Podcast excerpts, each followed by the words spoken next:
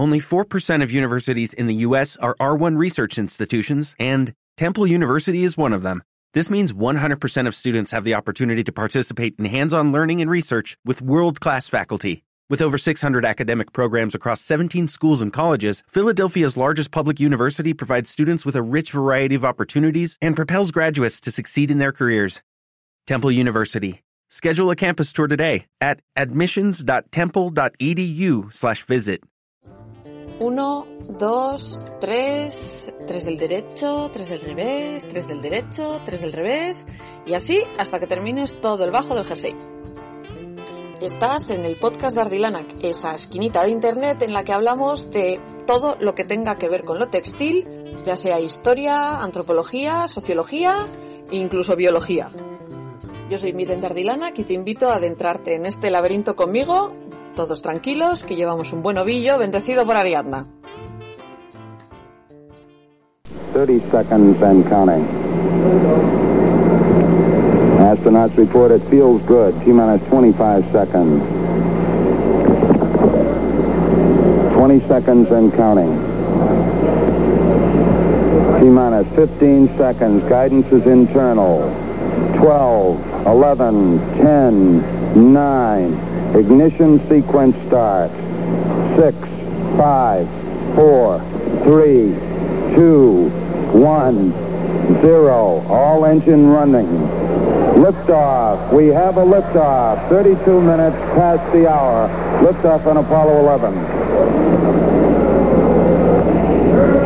Tower cleared. Neil Armstrong reporting the roll pitch program, which puts Apollo 11 on a proper heading.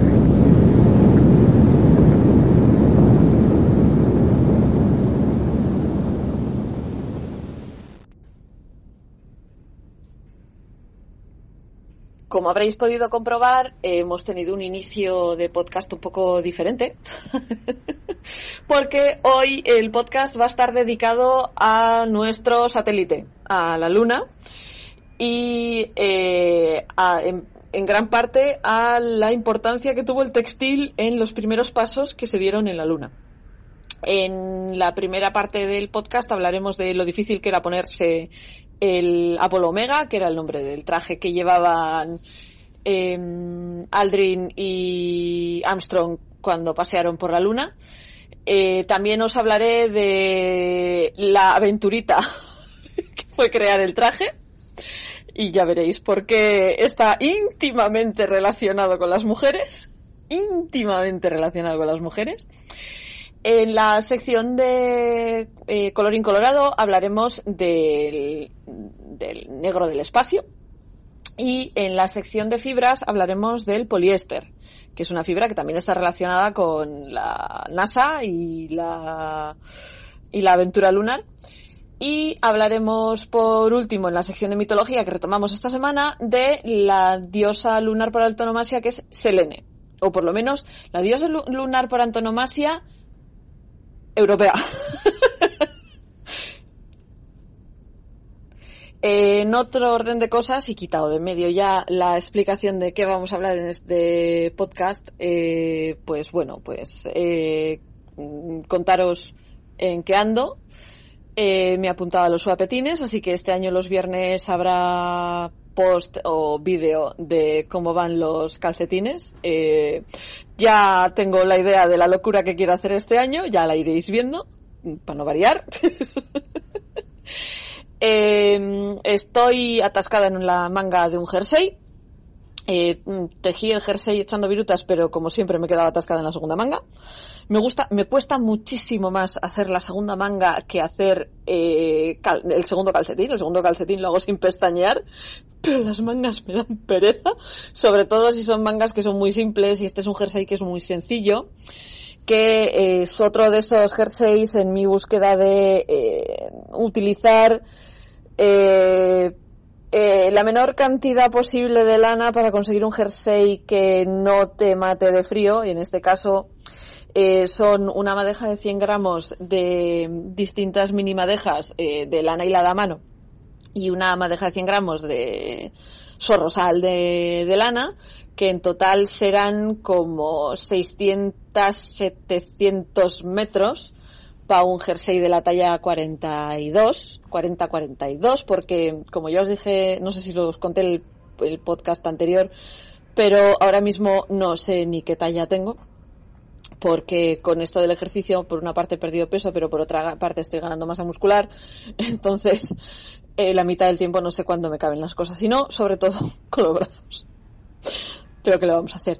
Me ha llegado por, por ahí algún mensaje de alguien que se puso a correr mientras estaba escuchando el podcast, ole tú. Y también os quiero agradecer a todos los que me habéis eh, dado, pues eso, palabras de ánimo y de re bienvenida a esta tercera temporada del podcast. Eh, los que os pasáis por eh, los que más ponéis comentarios sois los de YouTube. Si me estáis oyendo en iVoox podéis comentar también. Pero los que más me comentan cosas y me mandan cosas son los, los que andan por YouTube. Quiero dar las gracias, esto va a parecer los Oscars, pero a Antonio, a Victoria, a Fina, a Enrique, a Carolina, em, a Pilar, a María, a Andreas, a Margari. Y muchas gracias también a quien me pasó el chivatazo de una leyenda que ya lo he buscado, ya lo he guardado y seguramente os la contaré en el siguiente podcast. Ya os hablaré de ella también en ese momento. Eh, también, pues eso, como siempre, a los que os pasáis por Instagram, a los que me mandáis mensajes por Instagram y me pedís perdón por mandarme el mensaje por Instagram. eh, pues eso. Hoy, que es viernes, os he dejado un mini enigma en, eh, mi Instagram que para la media hora de haber puesto la foto ya había dicho alguien, ese es un dodecaedro romano. que sois unos marisabidillos todos. No, me encanta que hayáis descubierto desde el principio lo que era prácticamente eh, y que me hayáis confirmado muchos que lo que estáis viendo ahí es un tricotín para hacer iCord, aunque no estuvierais muy seguros de que era lo que estabais viendo. Eh, es, eh, le pedí a mi marido que me imprimiese la pieza en la impresora 3D, porque tenemos una impresora 3D en casa, y le pedí que me, que me imprimiese la, la, pieza en la impresora 3D porque eh, quiero hacer un, en un principio iba a utilizar, el, iba a hablar del dodecaedro romano en el podcast, pero dije, me parecía más interesante hacer un mini vídeo cuando aprenda a usarlo, que supongo que va a ser este fin de semana, hacer un mini vídeo para explicaros diferentes artefactos que tienen que ver con lo textil. Siempre que consiga poner mis manos encima en uno, pues explicaros igual más o menos qué es, de dónde viene y tal, y cómo funcionaría y demás. Eh, esperad este vídeo en cosa de una semana, dos semanas, dependerá mucho de cómo vaya el confinamiento, cómo vaya el ritmo de las clases y cómo vaya con el ritmo de las madejas de Patreon porque eh, Patreon prioriza estos meses. Luego el mes que viene ya sería de medio de descanso con el tema de Patreon y ya metería más vídeos de estos. Pero eso, esperaos un vídeo explicándoos lo qué es un dodecaedro romano, cómo funciona y todas las teorías alrededor que los arqueólogos y los antropólogos nos hemos montado porque tenemos muchas teorías alrededor del cacharrito. En otro orden de cosas, eh, pues no sé qué más contaros. Bueno, el enésimo gafe del mundillo eh, del que ya hablé en Instagram y estoy un poco harta de la gente que intenta eh, apropiarse del momento o subirse al carro. Ya visteis que mi definición fue subirse al carro y eh, gente que siempre ha dicho no es que esto no se habla de política y luego intenta eh, capitalizar algo tan político como eh, los puñeteros guantes de Bernie Sanders. Siempre suelo decir lo mismo. Todo el mundo es libre de hablar de política, todo el mundo es libre de no hablar de política. ¿Sabéis cuál es mi mi forma de pensar. De hecho, he tenido una conversación súper interesante esta semana por Instagram con una seguidora. Ya sabes quién eres. que aunque eh, diferíamos eh, en las ideas, eh, fue una conversación interesante para, eh, para mí, por lo menos, o sea, fue una perspectiva diferente. El caso es que lo que quería decir con todo esto era que todo el mundo es libre de no hablar de política. Lo que no me parece bien es no solo no hablar de política, sino silenciar las conversaciones que no son estrictamente políticas, pero silenciar eh, conversaciones sobre discriminación en tu, en tu esquina de la plataforma y luego eh, subirte al carro cuando, eh, con un personaje que precisamente no comulgaría con tu forma de hacer las cosas. Así, hablando mal y pronto.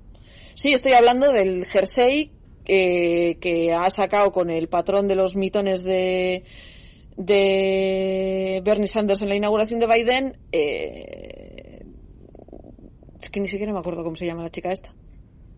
Bueno, ya sabéis de quién estoy hablando. Todo el mundo hemos visto el jersey.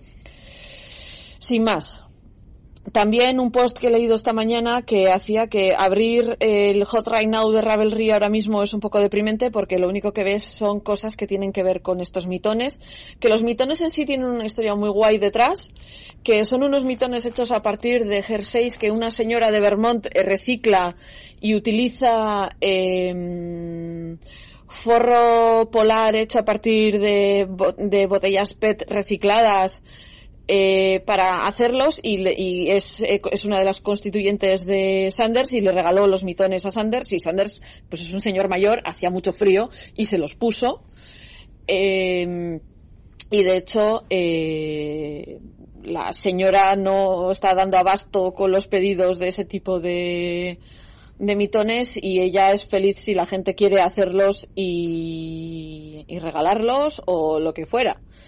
Pero el problema subyacente es ese, es ese subirse al carro cuando hasta ahora has estado evitando todo tipo de discusión eh, política en tu plataforma. Es, eh, me vais a, eh, me vais a perdonar la expresión, pero es como estar a misa y repicando. O sea, no puedes pretender tener, eh, como suelen decir los ingleses, hacer la tarta y comértela. O sea, o, la haces o te la comes. ¿Que se puede cambiar de opinión? Sí, pero dudo seriamente que esto sea un cambio de opinión y no un meramente subirse al carro. Ah, es, es performativo, o sea, es simplemente, es ser bien queda, es intentar eh, decir, mira, yo también soy guay. Yo puse una foto de Bernie Sanders photoshopeado en uno de los sofás de la planta bajo de Ardilanac, pero porque, a ver, los que no estáis dentro del WhatsApp de Ardilanac, del chat que tengo con mis alumnas y demás, no sabéis que tenemos como una especie de chiste interno gracias a las eh, habilidades de Photoshop de mi madre, que son bastante interesantes. Que cada dos por tres tenemos a alguien sentado en el sofá. El logo del WhatsApp de Ardilana, que es eh, la reina de Inglaterra sentada en el sofá, debajo del tapi de, de la manta peruana eh, todas las eh, los días de Santos Inocentes siempre aparece alguna foto de alguien sentado en Ardilana, que hemos tenido a Arguiñano, hemos tenido a George Clooney. Entonces era una especie de chiste interno que me hizo muchísima gracia y le pedí permiso a la autora para ponerlo en el en las stories de, de Instagram. Pero fue un subirse al meme, sin más. No me voy a poner a fusilar las manoplas y sacar el patrón. No, paso. O sea, paso. Paso porque hay 80.000 ya. O sea, paso. En fin. Que espero que este podcast más allá de la estratosfera os resulte interesante, que ya sé, que lo sé, que siempre me decís que sí, es interesante, no lo digas siempre, pero yo tengo que decirlo, yo soy así. Espero que os resulte interesante y arrancamos con el despegue. Como ya os he dicho en la introducción, la historia de lo textil y la exploración espacial, la NASA, la ESA, los rusos, etcétera, etcétera, eh, hay mucho por donde rascar y aunque técnicamente cuando empecé a preparar este podcast quería hablaros de las tejedoras que creaban las memorias de los ordenadores de la NASA, he preferido dejarme ese ese tema para el primer capítulo de marzo, para dedicárselo al 8 de marzo. y eh, os voy a hablar en su lugar, como ya os he dicho, de cómo era vestirse para pasear por la luna y cuál fue el proceso de creación de esos trajes que se pusieron los astronautas que pisaron la luna por primera vez cuando todos cuando escuchamos eh, la frase eh, es un pequeño paso para el hombre, un gran salto para la humanidad, nos acordamos de Neil Armstrong bajándose del módulo lunar con esa especie de muelles en los pies provocados por la gravedad menor de la luna respecto a la Tierra, que hacía que de esa sensación de ir pegando saltitos cada vez que daba un paso. Y el caso es que en el momento en el que ocurrió, unos 525, 528 millones de personas, eh, se calcula que un 15% de la población mundial, el 21 de julio de 1969 estaba con la nariz pegada a la tele viendo a unos señores pasearse por primera vez por nuestro satélite. Em, Neil Armstrong eh, fue el que se encargó de estudiar lo que era el pase. Eh, cada uno de los astronautas que estuvo implicado en este primer alunizaje, eh, Armstrong y Aldrin, que fueron los que pisaron la Tierra, la Tierra, la Luna, y Michael Collins, que fue el que se quedó en órbita, cada uno tenía, digamos, de alguna manera asignado un aspecto del alunizaje eh, para estudiárselo y tenerlo bien aprendido, ¿no? Eh, por ejemplo, a Buzz Aldrin le tocó aprenderse todo lo que era la planificación de misión. Eh, y a Michael Collins, que fue el que se quedó en la órbita, como os he dicho, le tocó responsabilizarse de los trajes a presión que llevaban sus compañeros. O sea, era el que, si pasaba algo, era el que podía arreglar las cosas, por decirlo de alguna manera. Em, en, en, un libro que escribió Collins años más tarde, decía que él era consciente cuando aceptó esa mm, responsabilidad que no era probablemente lo que la gente pensaba lo más importante, que de hecho era eh, no implicaba estar ahí en todo el meollo del asunto, ¿no? O sea, que no tenía que diseñar, eh, no tenía que estar presente en el tema del diseño del cohete, del módulo lunar, no tenía que trabajar en la guía o en la navegación. Eh, decía, él estaba convencido de que probablemente el haberse encargado de estudiar los trajes podía ser un detrimento para su participación en la misión. Pero eh, la verdad es que es lo contrario. O sea, eh, los trajes espaciales o trajes a presión o trajes de presión, como, como se les llama, eh, son probablemente la pieza más crítica de la supervivencia en el espacio y, mm, por consiguiente, del éxito de la misión del Apolo 11. Sea, que es que a ver quién sale sin traje al espacio. El espacio es probablemente el entorno más hostil en el que ha sobrevivido un ser humano. En el espacio las temperaturas fluctúan entre menos 157 grados centígrados a la sombra a los 154 grados centígrados donde da el sol. Eh, además, como no hay una atmósfera que eh, funcione como filtro, eh, la radiación ultravioleta del Sol mm, prácticamente se comentera y sabemos que esa radiación ultravioleta, nosotros que la recibimos disminuida, ya es perjudicial tanto para nuestros ojos como para nuestra piel, pues imaginaos ahí arriba sin atmósfera. no hay aire respirable y además hay muchas posibilidades de que te alcance un micrometeorito y se líe parda. Eh, la falta de gravedad, además, eh, altera la visión, causa náuseas y además eh, te pone te pone físicamente enfermo. De hecho, en 1944 ya se había creado un subcomité en la NASA para estudiar em, el mareo por movimiento. Y con el paso del tiempo, el estar en gravedad cero hace que pierdas densidad ósea a un, más o menos a un ritmo de 2 o 3% de densidad ósea que se pierde cada mes eh, que pasas en gravedad cero haciendo que el cuerpo humano se vuelva extremadamente vulnerable a las roturas con cualquier tropezón tonto. Luego además está el tema de el espacio es el vacío. Eh, por contra de lo que nos han contado las pelis de Hollywood, si se te rompe el traje, eh, tu sangre no hierve y explotas, Pero sí que es verdad que si se rompe el traje y el vacío entra dentro de lo que es el traje, el cuerpo humano se hincharía y cualquier líquido que esté en contacto con esa zona de vacío eh, burbujea. Todo esto lo saben porque hicieron un experimento. o sea, hay un señor que se sometió a un experimento para ver si esto pasaba o cómo pasaba. En palabras del propio Collins, eh, todo lo que hay entre el, pequeño y suave eh, cuerpo rosa del astronauta y el duro vacío del espacio es el traje espacial. O sea que, para que entendemos la absoluta importancia que tiene el, el, traje espacial en la supervivencia del ser humano en el peor entorno del, fuera del planeta ya en este caso, pero en el peor entorno al que se ha enfrentado el ser humano.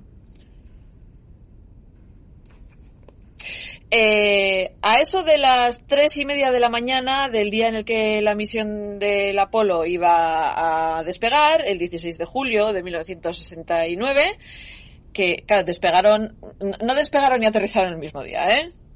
Eh, pero bueno, eso, el 16 de julio de 1969 a las tres y media de la mañana, eh, los técnicos que se encargaban de, de los trajes eh, estaban en su momento álgido de trabajo, estaban eh, encendiendo y apagando el, el, el riego de oxígeno de los trajes, eh, se miraron al milímetro para buscar cualquier tipo de fuga o fallos en el sistema de comunicaciones, se examinaban todas y cada una de las costuras, se subían y se bajaban cremalleras, se, para que no hubiese ningún tipo de enganchón que complicara el trabajo. Eh, porque aunque Collins solo llevaba, eh, solo iba a tener que ponerse el traje intravehicular porque no iba a salir fuera, eh, Aldrin y Armstrong tuvieron que cambiarse de ropa antes de bajar al, al, a la luna. Entonces, eh, como además el, el, habitáculo en el que se iban a cambiar de ropa era extremadamente pequeño, imaginaros una tienda de campaña, una canadiense de las antiguas, una canadiense individual de las antiguas casi, un poquito más grande que una canadiense, pero sí, una canadiense se tenían que cambiar dos maromos enormes allí dentro. Y pues eso, tenían que conseguir cambiarse sin que el traje les diera la menor complicación posible, teniendo en cuenta que ya eran de por sí muy complicados de quitar y poner. Los trajes extravehiculares eran conocidos como Omega A7L. Luego os explicaré de dónde viene el nombre, con el de la creación, porque tiene su, tiene su explicación. Eh, de hecho, cada uno de los astronautas tenía tres trajes, todos hechos a mano, tres versiones diferentes, tres trajes diferentes para de, los que iban a necesitar, uno para el entrenamiento, otro para el vuelo y otro por si se daba una emergencia. Y cada traje costaba entre 100.000 y 250.000 dólares, multiplicado por 9. Pues imaginaos la pastaza. El, como ya os he dicho, el proceso de vestirse para el viaje espacial pues es algo bastante laborioso. Primero, pues nuestro, los tres astronautas, Aldrin, Armstrong y Collins, pues tenían que ponerse una especie de crema por todo el cuerpo. No, no porque hidratarse sea muy importante que también, sino porque eh, la misión iba a durar ocho días y en esos ocho días no iban a poder cambiarse de ciertas piezas de ropa y eh, tenían que intentar, eh, o sea, esta, crema lo que hacía era eh, evitar las que saliesen rozaduras. Después se tenían que poner un pañal que la NASA, a los que no les gustan nada ese tipo de nombres y les encanta inventar eufemismos, les llamaban prendas de máxima absorbencia, o sea, pañales. Luego eh, se conectaba una bolsa de goma que era la que recogía, recogía la orina. Y eh, sobre estas dos piezas, los pañales y este repositorio, se ponían eh, unos calzoncillos de pata larga. ¿Mm? Eh, que la NASA llama eh, prendas de utilización constante. Y luego ya el, traje blanco del que tenemos todos la imagen mental, ¿no? Eh, después de ponerse el traje blanco, faltaba poner los guantes y el casco. Los guantes normalmente primero se ponían un par de guantes de nylon, mm, que eran como los de protección y confort y demás, y luego unos que eran mucho más pesados y que se ataban al resto del traje con, eh, con unos anillos de aluminio que se, que hacían el vacío entre ellos. Estos guantes, uno era rojo para la mano derecha y azul para la mano izquierda. Y luego era eh, esa especie de casquete bien pegado que llevaban puesto tapándoles todo lo que era el pelo y demás, que era donde iba todo el tema de las comunicaciones y demás. Y encima de eso iba esa especie de casco burbuja que tenemos todos la imagen mental. Como os he dicho, eh, la misión duraba ocho días, pues en el quinto día fue cuando se procedió a, a alunizar, después de hacer 13 órbitas alrededor de la Luna, y Armstrong y Aldrin pues tuvieron que volver a quitarse prácticamente todo y, ala, empezar otra vez de nuevo. Esta vez el equipo pesaba más, era más, es más pesado el equipo. Eh, sus, sus calzoncillos de pata larga de uso constante fueron sustituidos por unos que eran llamados de, de líquido enfriante o para refrescante o, algo así que eh, son estaban hechos con un tipo de nylon con spandex que quedaba muy muy pegado a la pierna que es con lo que hoy en día se hacen las mallas de ir al gimnasio si tenéis mallas de licra para ir al gimnasio, estáis utilizando más o menos el mismo material que se utilizó para, para aterrizar en la Luna.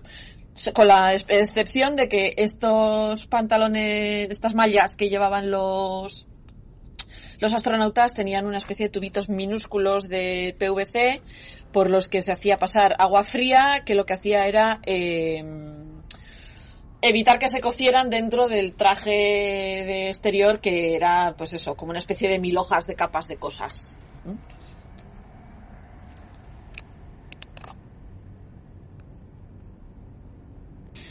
Y eso, sobre esta, esta ropa interior iba eh, las 21 mm, capas que tenía el, traje Omega.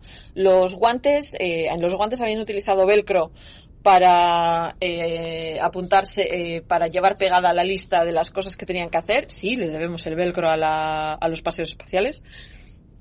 Y los visores de los cascos burbuja estaban impregnados con una capa de oro de 24 quilates que reducía el brillo de la luz exterior y em, se enganchaba con un anillo de con un anillo como el de los guantes al cuello para que no hubiese ningún tipo de fuga. Así que así equipados pudieron andar durante dos horas y pico eh, por la luna. Exactamente, anduvieron dos horas dieciocho minutos que se pegó de paseo Armstrong por la Luna.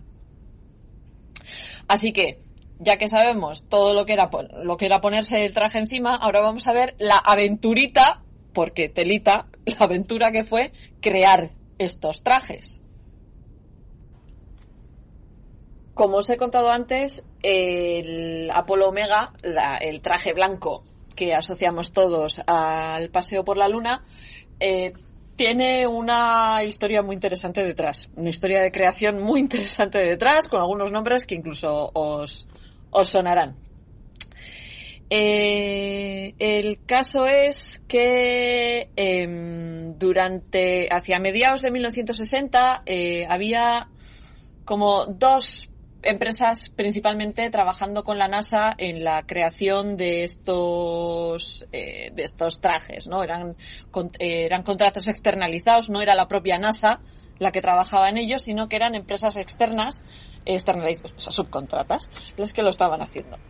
Em, una de ellas era David eh, la David Clark Company de Worcester Massachusetts eh, que ya había hecho ya había hecho parte de los trajes de las misiones anteriores. Y luego la Hamilton Standard que eh, digamos que eh, trajo a la palestra a una subcontrata conocida como eh, que es el tercero en discordia en la creación del traje que es eh, que es que en aquel momento se llamaba International Latex Company o ILC y que nosotros hoy en día y que comercialmente se conocía como Playtex. Sí, los de los sujetadores. Eh, no sé si os, igual a alguno no os suena, pero Playtex es una marca de ropa interior femenina muy conocida. Aunque ahora no suene más igual Victoria's Secret, Playtex lleva muchísimo más tiempo en el mercado haciendo eh, ropa interior femenina y mediante una subcontrata de la Hamilton Standard eh, se vieron metidos en todo el meollo de crear los trajes de, de las misiones Apolo. Pero eh, digamos que en esta creación del traje eh, se daban de bruces dos situaciones o dos formas de trabajo muy diferentes. Por un lado estaban los ingenieros y científicos de la NASA, que estaban acostumbrados a trabajar con dibujos técnicos muy precisos, explicaciones científicas y detalladas y descripciones del origen de todos los componentes que se fueran a utilizar para crear cualquier cosa que fuera al espacio. Eso lo siguen haciendo.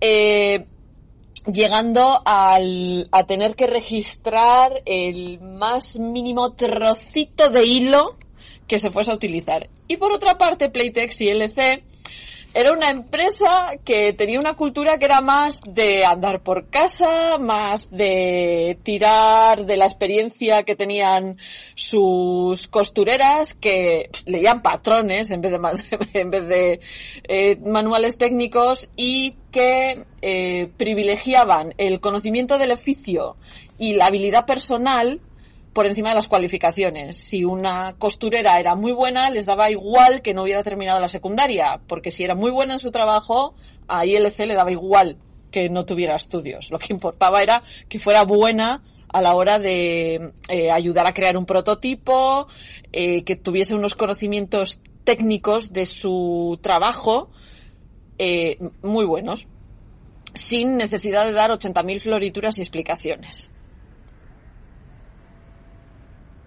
El caso es que eh, entre los de Hamilton y los de ILC, aunque eran una subcontrata, eh, había bastante mal rollo. Y además los prototipos que se presentaron a la NASA fueron un fracaso total.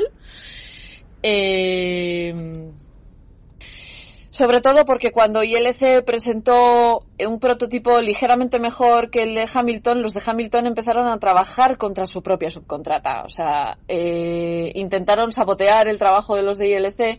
El caso es que para mm, verano de 1965 la NASA eh, les echó una especie de ultimátum y les dijo que tendrían en cuenta eh, lo que se presentase a, a, una especie de casting de trajes para en verano de 1965 y eh, ILC consiguió que les permitiesen competir no como una subcontrata de Hamilton, sino como independientes. No dependiendo de Hamilton, sino como ellos solos. Se les dio seis semanas para preparar. Para preparar el prototipo y eh, se presentaron tres trajes diferentes. Uno, el de David Clark, eh, que recibió el nombre de traje B. Otro, el de Hamilton Standard. Y BF Goodrich, que era el socio de Hamilton Standard, que era el traje C. Y luego el tercero, el de Playtex, que era el traje A. Eh, fueron sometidos a 22 test en Houston en el 1 de julio de 1965 y el AXL5L, el AX5L de, de ILC, de Playtex, eh, que es el progenitor, digamos que es el ancestro del Omega final, eh, su, superó 12 de los 21 test. O sea, no hubo segunda plaza fue el único que superó algún text y, lo, y, y superó 12. Así que bastante obvio que eh, ILC acabó ganando la contrata para crear el A7L Omega, que este sí es el que, el que fue al espacio. La A es de Apolo, la 7 es porque era el séptimo prototipo de traje y la L era de ILC. Eh, lo de poner número a los prototipos lo habéis visto en Iron Man también. El problema es que el proceso de creación del traje era más parecido a hacer ligueros de lo que querían admitir en la propia NASA. O sea, eh, a, los de a los técnicos de la NASA les ponía un poco nerviosos la forma de trabajar de ILC. Porque, eh, aunque, o sea, porque cada traje estaba hecho en un taller eh, cuyas trabajadoras eran todas mujeres, que utilizaban eh, máquinas de Singer adaptadas, eh, patrones, mm, patrones estándares de medidas y demás, patrones estándares, y las habilidades que eran mm, de pura, eh, puro llevar trabajando mogollón de años haciendo ropa interior de mujer. De hecho, además de heredar todo el proceso de trabajo de las mujeres del taller, que a todo esto en Playtex en aquella época eran como sesenta y pico personas, o sea, no penséis que eran muchos más, ¿eh? eh también heredaron eh, utilizar eh, una especie de redecilla de nylon dentro de la de la goma que utilizaban para el traje para que no se inflase y esto probablemente lo hayáis, poder, eh, lo hayáis podido ver también si alguna vez se os ha roto una bolsa de agua caliente y habéis visto que tiene dentro como una especie de redecilla de tela. Pues es esto. Es esto de lo que os estoy hablando ahora. Em, que esto Playtex lo utilizaba en los sujetadores. Era una técnica que utilizaba para los sujetadores. Eh, cada traje espacial tenía además, eh, por mm, quejas de los astronautas, eh, la misma tela que se utilizaba para, digamos, hacer más suaves las los ligueros eh, si os habéis fijado alguna vez en un liguero eh, o en la tira de un sujetador, la parte de fuera es como más satinada y más dura y la parte que queda en contacto con la piel es como más blandita, más suave, etcétera, etcétera. Pues esto lo hicieron también en los trajes espaciales. Em, pero claro, la NASA tenía unos estándares que a las, eh, a las trabajadoras pues les sonaban a chino. O sea, la exactitud que requería hacer estos trajes espaciales, eh, por ejemplo, eh, obligaba a que no se pudiese utilizar bajo ningún concepto ningún tipo de aguja, ningún tipo de alfiler para sujetar, que las costureras están todas acostumbradas a sujetar todo con alfileres. Pues no se podían utilizar. Eh, de hecho, estaban estrictamente racionadas y llegaron a prohibírselas porque en 1967 se encontró una, un alfiler mm, perdido entre varias telas de un prototipo del traje y desde entonces se pasaban por rayos X, cada vez que se metía un trozo de tela nuevo se pasaba por rayos X para ver que no se hubieran dejado nada adentro. Y de hecho las Singer que utilizaban para, para coser estaban modificadas para que solo hiciesen un punto cada vez porque eh, las costuras de estos trajes que eran multicapa tenían que estar perfectamente alineadas y ser perfectamente eh, rectas. De hecho, las costuras no podían desviarse más de una eh, 64 eh, parte de una pulgada. Eso son milímetros. Mm, para cuando terminaron, cada traje Omega era eh, estaba confeccionado con cerca de eh, 4.000 piezas de tela y 21 mm, capas diferentes de material. Si hubieran cortado el traje en sección, eh, mm, nos hubiéramos encontrado con la sinfonía de los sintéticos, eh, porque nos hubiéramos encontrado con un tipo de tela eh, que estaba impregnada de teflón, que, otro tipo de tela que era parecido a la fibra de vidrio, Milar, eh, Dacron, que son eh, dos tipos de poliéster para aislamiento de, que tienen mm, eh, que pesan muy poquito, Nomex, que es una fibra resistente al fuego que todavía a día de hoy se utiliza en los trajes de bomberos, y Captón, que es un tipo de polimida eh, que también resiste eh, temperaturas extremas, y el Cromel R, que es un tipo de acero inoxidable tejido. O sea que cuando os encontréis acero inoxidable en una madeja, que existen madejas con acero inoxidable, probablemente estéis utilizando Cromel R. La mayoría de estos eh, materiales sintéticos estaban manufacturados por DuPont. Eh, DuPont os tiene que sonar porque ha salido varias veces en el podcast y algún día les acabaré dedicando una sección solo a ellos porque son los responsables de prácticamente todas las invenciones de todas las fibras sintéticas que utilizamos hoy en día. Es un conglomerado americano que es, como os he dicho, responsable de polímeros tan famosos como el nylon, el neopreno, el teflón, el kevlar y la licra.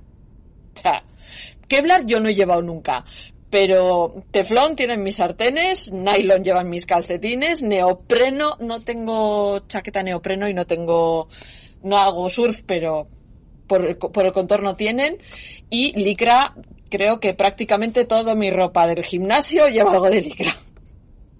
El caso es que con algunos de estos materiales hay una especie de mitología de que se crearon para la NASA, porque el New York Times, el Wall Street Times dijo que el teflón eh, DuPont lo había creado para la NASA. No es cierto, el teflón se creó en 1938 eh, y se utilizaba para que no se pegara la, comida en las sartenes exactamente igual que hoy. Eh, esta mitología de que se crearon cosas para la NASA todavía persiste por esta, como os he dicho antes, esta especie de neolengua de la NASA que le cambia el nombre a todo y utilizan una especie de tecnología eh, de, terminología, perdón, para eh, ocultar de alguna manera eh, lo ligeramente prosaico del origen de algunos de sus materiales. Lo dicho, Playtex. Eh, o sea, los del Apolo iban con una especie de sujetador avanzado al espacio.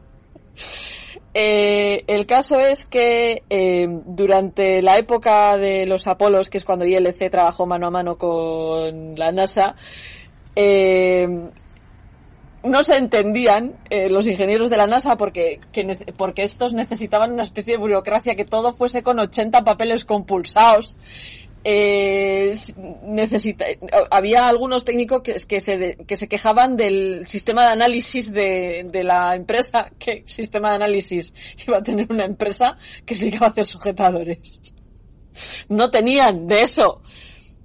De hecho, eh, era complicado eh, para las artesanas, porque en ese momento eran artesanas las que trabajaban en Playtex. Para las artesanas de Playtex era muy difícil trasladar sus procesos de trabajo y las explicaciones de su proceso de trabajo a los técnicos y a los ingenieros de la NASA.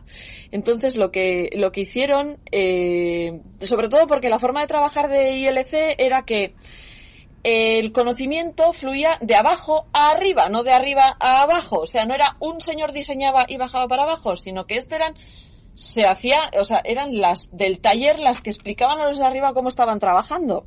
De hecho, eh, los ingenieros, porque también había ingenieros trabajando en ILC, aprendieron a coser para poder entender mejor las explicaciones de sus trabajadoras.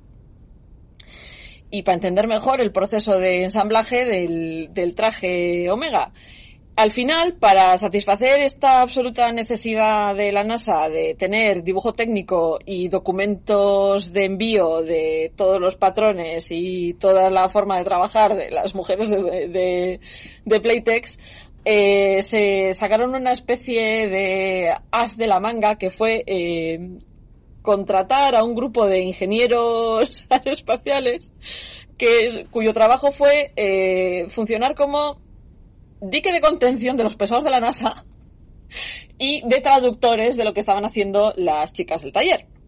Entonces, esto es lo que, lo que hicieron fue eh, que cada traje que se ensamblaba en ILC llegase a la NASA con un taco de papeles, de este papel biblia finito y tal, con un taco de papeles enorme de explicaciones, planos, dibujos técnicos y jerga ingenieril la cascoporro, que describía cada uno de los capas y puntos que se habían utilizado, que no tenía nada que ver con la forma que, tenía, que, que, nunca utilizaron y era totalmente separado de cómo trabajaban las mujeres que realmente hicieron estos trajes.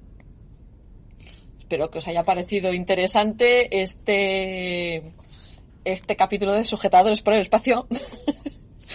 eh, yo, eh, los datos están sacados de un libro que se llama The Golden Thread, que es, a me apasiona, que tiene muchas historias de estas de Básicamente el subtítulo es de cómo la tela cambió la historia. Es de Cassia Sinclair. Os lo recomiendo mucho. Cuando os hablé de las velas de los vikingos también salió de aquí y de la seda también os hablé, salió de aquí el tema porque este libro es una especie de pozo sin fondo de sabiduría. Está en inglés. Si lo queréis en castellano no lo vais a encontrar. Eh, si sabéis leer inglés os animo a haceros con él y eh, si no, pues esperad a que vaya leyendo, o a que vaya, o que os vaya, a que vaya leyendo más trocitos y os los vaya explicando en el, en el podcast.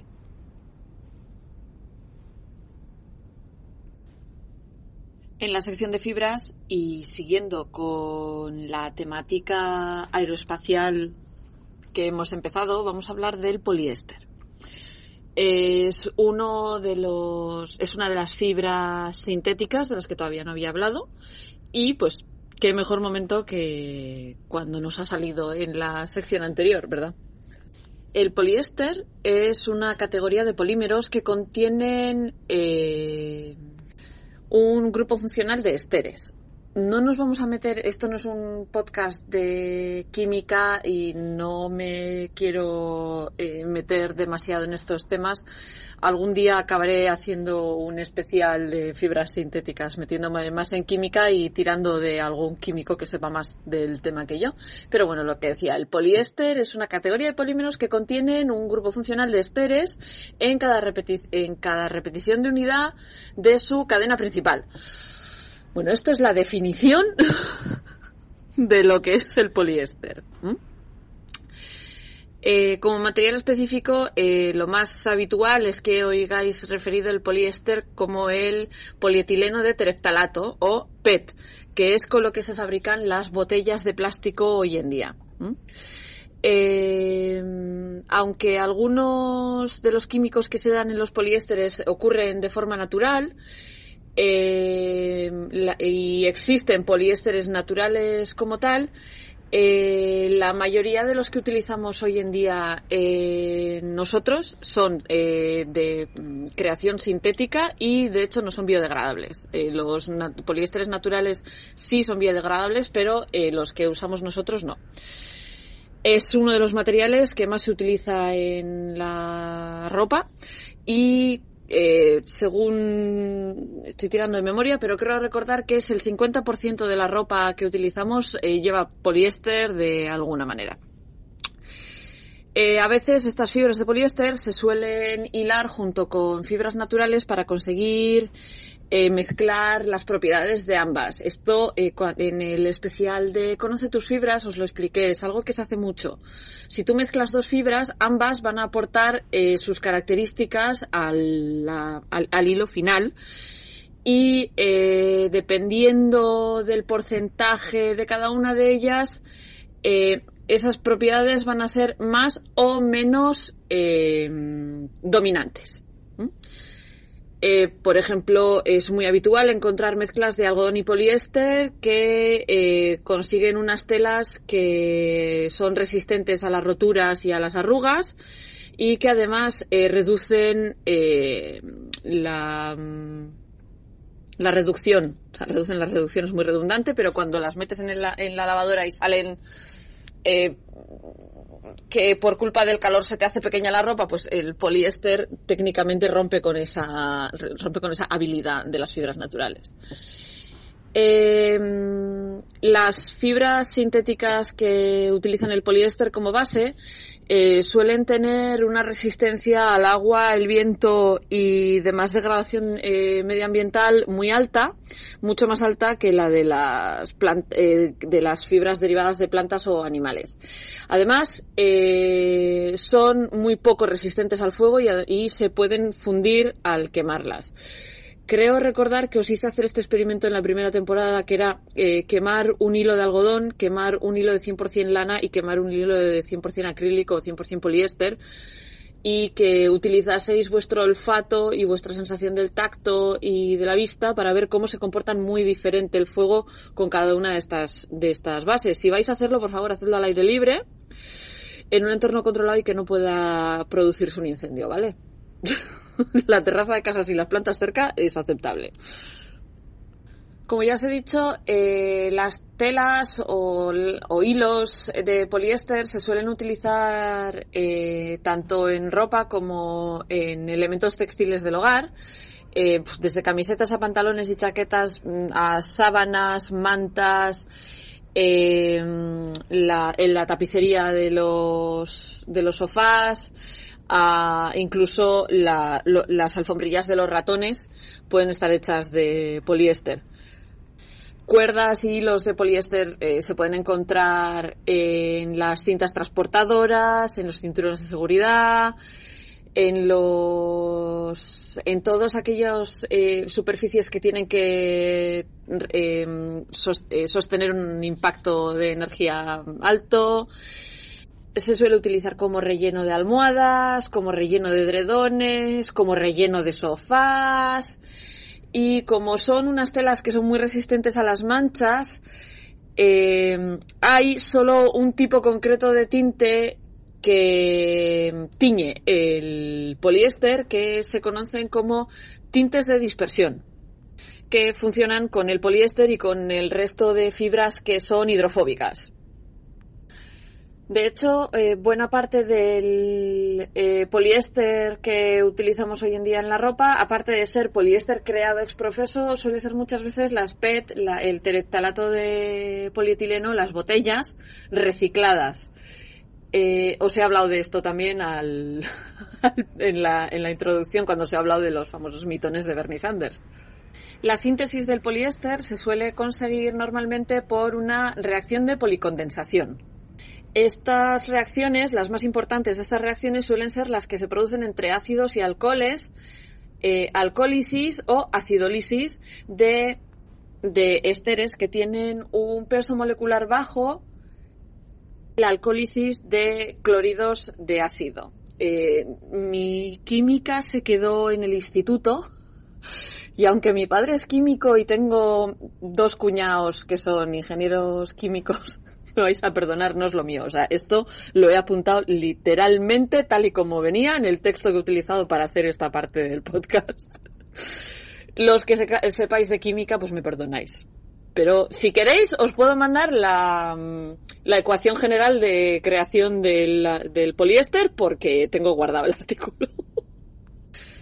La historia de la fibra es que en 1926 eh, Dupont de Nemours y compañía, la famosa fam eh, mm, marca Dupont, que os la he mencionado antes también y que os he prometido que en algún momento os hablaré, hablaré de, de los de Dupont, eh, en 1926 empezó a investigar lo que eran las moléculas, las grandes moléculas y las fibras sintéticas. ¿no? Esta investigación temprana fue capitaneada por VH Caroders y eh, estaba, más estaba más centrada en lo que se acabó eh, convirtiendo en el nylon, de la que yo os hablé en la primera temporada que fue una de las primeras fibras sintéticas. Eh, Carroders trabajaba para DuPont en aquel momento y su investigación se quedó incompleta y eh, no siguió investigando cómo se formaba el poliéster eh, eh, mezclando etilenglicol y ácido tereftalático. Creo que lo pronuncio bien. En 1928 el poliéster fue patentado en Inglaterra, en Gran Bretaña, por la International General Electric. El proyecto de Carothers eh, había sido adoptado por el científico británico, por los científicos británicos Winfield y Dickinson, que fueron los que patentaron el polietileno de estalato o PET en 1941. Este PET eh, se eh, forma la base de las fibras sintéticas que conocemos como eh, dacron, eh, terilene y poliéster. Y en 1946 DuPont eh, compró todos los derechos de las fibras del Imperial Chemist Industries, entre ellos el, el PET. Aún así, hay una seria preocupación sobre la biodegradación y el impacto medioambiental de esta fibra.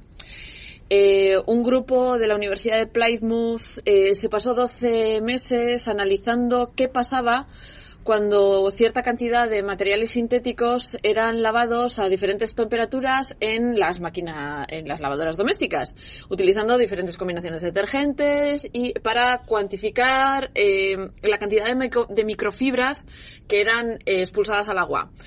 Eh, se dieron cuenta de que una carga de lavadora de unos 6 kilos, que es eh, más o menos la media de lo que lava la gente, soltaba una media de 137.951 fibras de las mezclas de algodón y poliéster, 496.030 fibras de poliéster secas y 728.789 del acrílico. Estas fibras es lo que se conocen como eh, la contaminación de microplásticos. Hoy no me voy a meter en esto, algún día hablaré de la contaminación de microplásticos, pero que sepáis que esta fibra es una de las más contaminantes junto con el, junto con el acrílico. Eh, además, el poliéster, al ser una fibra basada en el petróleo, es eh, no renovable per se, y además tiene una huella de carbono muy intensa. Eh, mm, alrededor de 70 millones de barriles de petróleo se utilizan cada año para hacer poliéster alrededor del mundo, que es, eh, como ya os he dicho, la fibra más común de la ropa eh, que se utiliza en la ropa. Y eh, se sabe que el poliéster necesita eh, más de 200 años para eh, descomponerse. hay esfuerzos para reutilizar este poliéster ya creado, creando más poliéster y, digamos, de alguna manera de reutilizar lo que ya está creado e ir, ir haciendo cada vez menos poliéster nuevo, pero aún así la, fast fashion sigue siendo muy dependiente de este tipo de telas. Ya sabéis que yo soy de las que opinan que ahora no vamos a coger y vamos a tirar toda la ropa de, poliéster que tengamos en casa. Eh, y que el comprar ropa que no sea de fast fashion tiene mucho también de... Eh, no, es que no sé si os he hablado alguna vez de esto en el podcast. Estoy intentando hacer memoria y no me acuerdo, pero el la, mucha de la gente que compra fast fashion es porque no tiene acceso a ropa más cara y de mejor calidad. O sea, no es solo comprar ropa por comprar, que también, o sea, es uno de los grandes problemas derivados del capitalismo en el que vivimos, que compramos cosas que realmente muchas veces no nos hacen falta. Pero sí que es cierto que hay muchas veces que no te puedes permitir una ropa mejor porque no te dan la pasta es lo que hay. Eh, gran parte de la culpa la tiene la industria y, debería ser la industria la que empezase a cambiar un poco sus formas de trabajar y sus formas de crear materiales. También es verdad que cuanto más conciencia tengan los consumidores, pues más se pedirá eh, a, la, a la industria que sea más consciente. Pero bueno, eso, que me vais a perdonar mi alegato. ya me conocéis si habéis llegado hasta aquí con el podcast. Pero esto es lo que tengo para contaros del poliéster. Em, eh, al ser una fibra sintética puede tener los micrones que quiera, puede tener la largura de, rizo que quiera, no es como una oveja, no es como un animal. Eh, podemos hacer con ella prácticamente lo que nos dé la santísima gana. Es, esa versatilidad es lo que hizo que triunfase tanto pero pues eso, hoy en día pues quizás deberíamos de empezar a pensar que no todo puede hacerse por la comodidad de la humanidad. Pues eso, me vais a perdonar. Cambiamos de tema. Hoy en Colorín Colorado vamos a hablar, siguiendo con el espacio, de uno de los colores con el que nos referimos al espacio, que es negro como la brea, negro como el carbón, y la expresión que a mí más me gusta, que es negro como el culo de un grillo. Pero en este caso vamos a hablar del término pitch black que utilizan los ingleses para referirse al negro. Pero es el color negro profundo de la brea. ¿Mm? Si alguna vez habéis tenido contacto con brea de abedul y brea de pino y este tipo de breas, sabéis todos que es un color negro muy, muy profundo. Eh, el caso es que este es probablemente el color que más miedo nos produce como seres humanos. Así, pues como decíamos, ¿no? El vacío del espacio y el color absolutamente oscuro del espacio nos nos toca una especie de instinto atávico como especie que nos hace darnos cuenta de que dependemos demasiado de la vista, ¿no? O sea, que sin vista somos totalmente vulnerables. Es un terror visceral de no ver nada durante la noche, ¿no? Pero no es cierto, porque la noche realmente no es de un negro cerrado.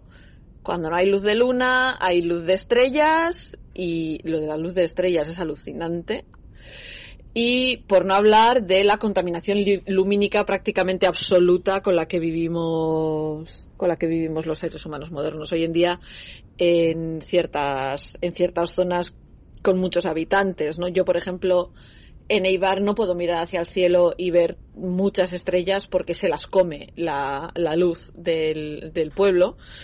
Y teniendo en cuenta que una de mis pasiones eh, infantiles barra adolescentes fue la astronomía, que me llegaron a regalar un telescopio y he arrastrado a varios planetarios a la familia y demás, pues me suele... Mm, me da un poquito de pena no poder ver las estrellas con mucha claridad como las veía yo de pequeña en La Rioja, que estábamos en el camping, estábamos a medio del campo y aquello se veía perfectamente.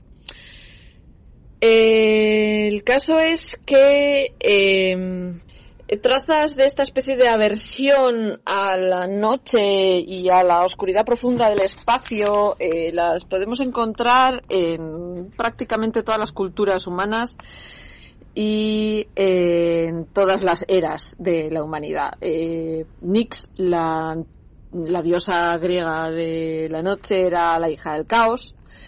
Eh, entre su descendencia se incluyen el sueño, pero también la angustia, la discordia y la muerte. Eh, si no me acuerdo mal, Eris y Thanatos. No me acuerdo la angustia quién era, pero Eris y Thanatos seguro, y Morfeo el sueño. Not, que es la diosa de la noche de las tradiciones germánicas y escandinavas, siempre va de negro y monta en un carro tirado por un caballo oscuro y además eh, es arrastra eh, la oscuridad a través del cielo como si fuera una especie de cortina.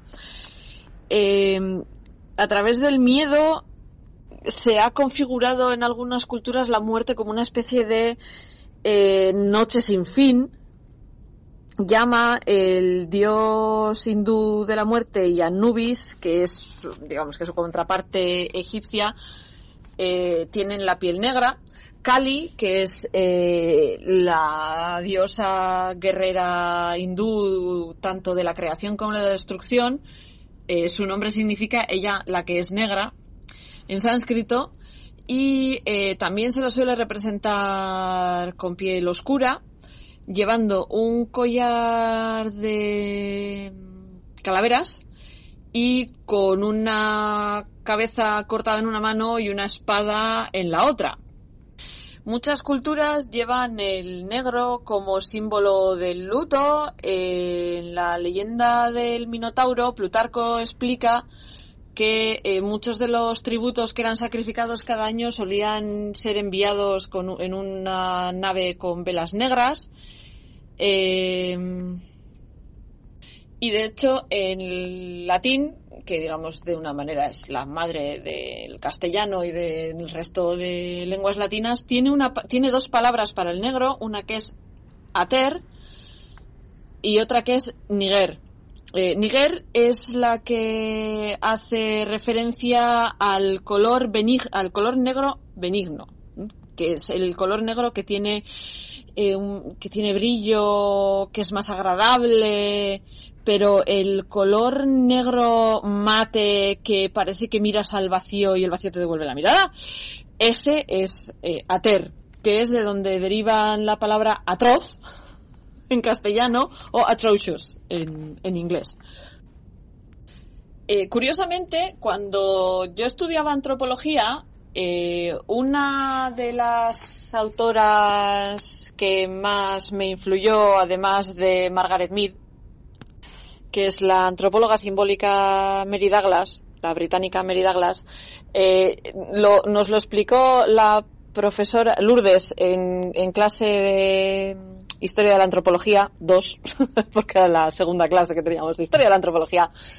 Nos explicó que Mary Douglas entendía que eh, la, la tríada de colores negro, rojo y blanco significa, eh, a diferencia de lo que pensábamos culturalmente que el negro era la muerte, el blanco la pureza y demás, ella eh, creía que el negro era el nacimiento, porque mientras estábamos en el útero todo es negro.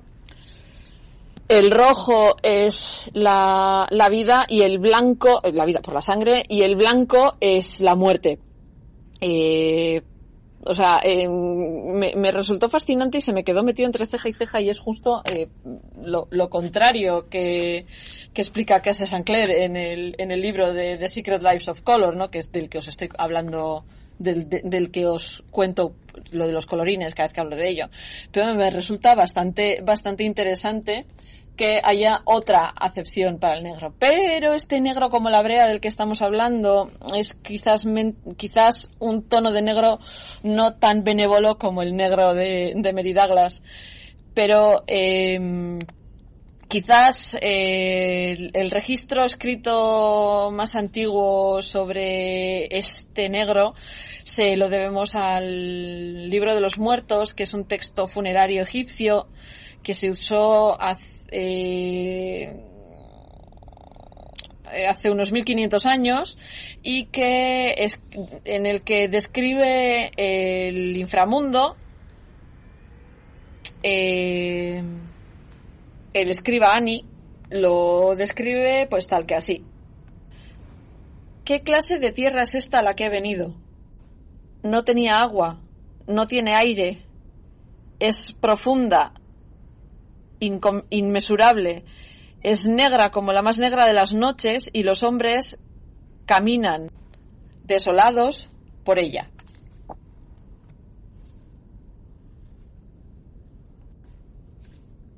Hoy sí que hay sección de mitología y como os he dicho en la introducción, tiene más que ver con uno de los temas subyacentes que hemos estado tratando hoy, que es la luna, que con lo textil per se. Eh, quería, ya sabéis que me suele gustar hacer esta especie de medio mm, monográficos, no me salía la palabra, me suele gustar hacer esta especie de medio monográficos.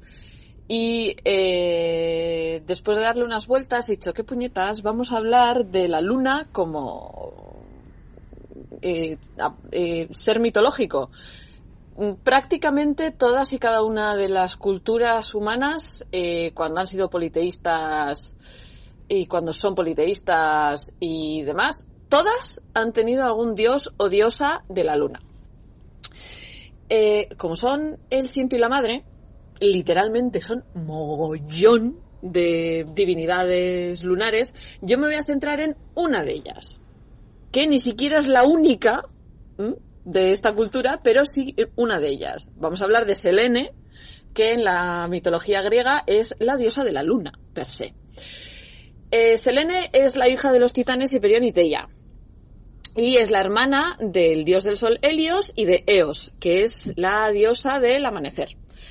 suele conducir su carro eh, con el que va tirando de la luna a través del cielo y eh, en la época clásica, eh, como Selene no es una olímpica, es una titánide, es bueno, descendiente de titanes eh, y no pertenece al círculo de los olímpicos de los hermanos de Zeus y demás, em, fue identificada con Artemisa, y eh, su hermano Helios con Apolo, que es el hermano gemelo de Artemisa. Entonces Artemisa eh, pasó a ser mm, vista como la diosa de la caza y de la luna, pero en este caso vamos a seguir hablando de Selene. Además, a Hécate se le atribuyen algunos de los atributos de Selene que no se le podían atribuir a Artemisa. Y desde, desde esa época clásica a Selene se la ve como solo como la, eh, la personificación del, del, satélite, de la luna. Y su equivalente romana sería Luna, de la que no le hemos cambiado el nombre ni para Dios. Etimológicamente, Selene eh, no se sabe muy seguramente de dónde viene, no, no, se sabe con seguridad cuál es el origen. Parece ser que puede estar conectado con la palabra selas, que significaba luz. Eh, cuando en la época clásica se identifica con Artemisa, eh, recibe el epíteto de Febe, que es brillante, eh, porque es, eh, es, el epíteto de Apolo, Febus, aplicado a Artemisa, su hermana. líos. Porque además la Febe original es la tía de, Sel de Selene, que es la madre de Leto y Asteria, que a su vez son... Eh, Leto es la madre de Apolo y Artemisa y Asteria es la madre de Hécate. Por lo tanto, Artemisa y Selena eh, a veces son primas. El árbol genealógico griego es un dolor de cabeza. Porque además todo Pichichi acababa teniendo amante a todo Pichichi. Bueno, me vais a perdonar. Después de este tío de la primera parte, de la segunda parte contratante, vamos a seguir. Eh, la explicación del origen de Selene, la leyenda del origen de Selene, nos la encontramos en la Teogonía de Síodo, en la que el dios solar Hiperión eh, se casa con su hermana Ceia que dio a luz al gran Helios, a la clara Selene y a Eos, la que brilla eh, sobre la tierra cuando y, eh, la que brilla sobre la tierra y sobre los dioses inmortales que viven en el amplio cielo. Ahí está. El himno homérico a Helios eh, sigue esta tradición y también habla de Hiperión casándose con Eurifaesa, eh, que es eh, uno de los epítetos de Tea, su propia hermana, que le dio varios preciosos hijos, Eos la de los brazos rosados, Selene la de los ricos cabellos. Y el incansable Helios.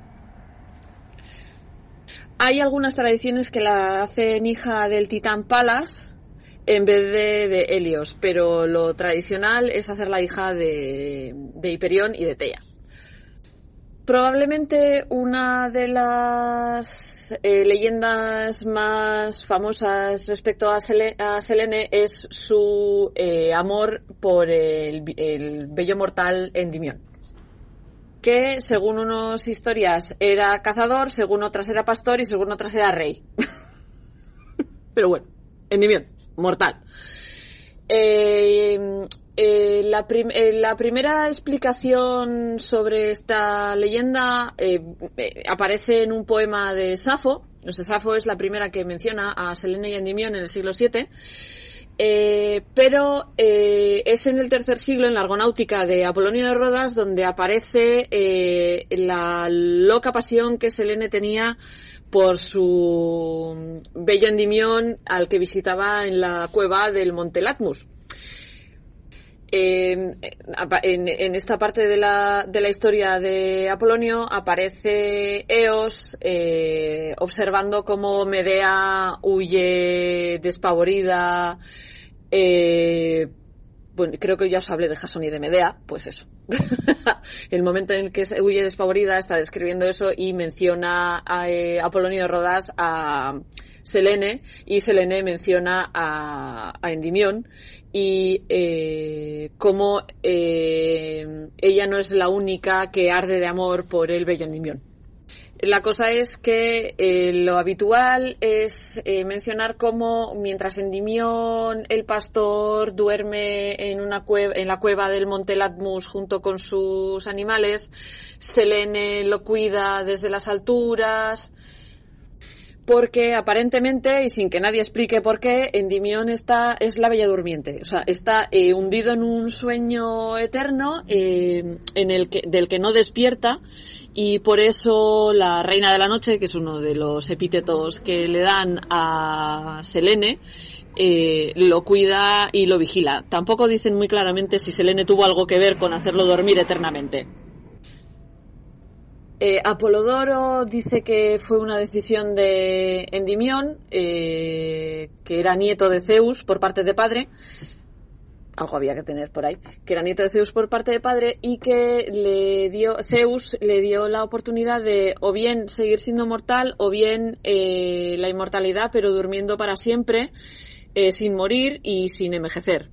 Cicerón no es tan amable y dice que fue Selene la que lo mandó a dormir para que así pueda besarlo eternamente mientras él duerme. Eh, en cuanto a la descendencia que pudieron haber tenido Endimión y Selene, Pausanias eh, dice que tuvieron 50 hijas, eh, representación de los 50 ciclos lunares de una Olimpiada. Nonus dice que fueron los padres de Narciso, y en las, en las metamorfosis de Ovidio, Narciso es hijo de Cesifo y Liríope. Pero aquí cada uno, pues, mm, se coge la fuente que quiera. En la gigantomaquia eh, estuvo, a pesar de ser una titánide, estuvo de parte de, o sea, estuvo en contra de, Gaia y demás. Y Tifón intentó echarla del cielo, el, el- monstruo eh, Tifón intentó echarla del cielo a base de tirarle toros, pero Selene consiguió seguir por su camino y no caer del carro. Y eh, Selene eh, peleó contra Tifón eh, y es por eso que la luna tiene las cicatrices que tiene, porque Selene enganchó los cuernos lunares contra los cuernos de tifón y aunque lo derrotó, quedó malherida y con cicatrices. Eh, así como de otros dioses sí que hay descripciones de su apariencia y de su carácter, de Selene sabemos poco. Eh, en el himno de Helios y en el himno de Selene eh, se la mm, se la llama la rica, la brillante, la del bello cabello, eh, que como ya os he dicho Epimeni- Epimenides también utiliza ese, ese mm, epíteto de la del bello cabello. En el himno a Selene se la describe como una mujer muy bella, con largas con largas alas y una, diadema mm, eh, dorada y llamándola eh, la de los eh, la de los brazos blancos y la benevolente. Si os recordáis a Eos, a su hermana, la llaman la de los brazos rosados porque el color de la aurora debería ser rosado. Que no sé si visteis las fotos que puse la semana pasada que estuvimos teniendo unos amaneceres del copón por aquí. Ese, ese color rosa es el que hace referencia a Eos. Esquilo llama a Selene el ojo de la noche y en los himnos órficos, eh, Selene tiene cuernos y una antorcha. eh, la describen como la que todo lo ve, la que todo lo sabe, amante de los caballos y de la vigilancia, y que mm, es la que da la naturaleza, a los trabajos de la naturaleza, eh, su fin eh, predestinado. A pesar de que hay muchas representaciones de lunares y que incluso en la zona de Creta hay, mm, se puede deducir un culto a la luna, eh, hubo relativamente poca adoración por Selene. Al final quedó, como quedó reducida al astro, a la luna, no se la, no se le rezaba mucho. Había un eh, santuario ora- oracular cerca de Zalamay, en, la zona de Laconia. Eh, Y eh, hay un festival ateniense que se conoce como la Pandia, que aunque puede hacer referencia a uno de sus epítetos, que era Pandia Selene, que era la personificación de la luna llena, normalmente se consideraba un festival en honor a Zeus. Y que era más, eh, Pandia era una hija de Zeus y Selene. Eh, probablemente fuese una celebración de la luna llena, y por eso pudiera tener cierta asociación con Selene, pero su culto era algo muy...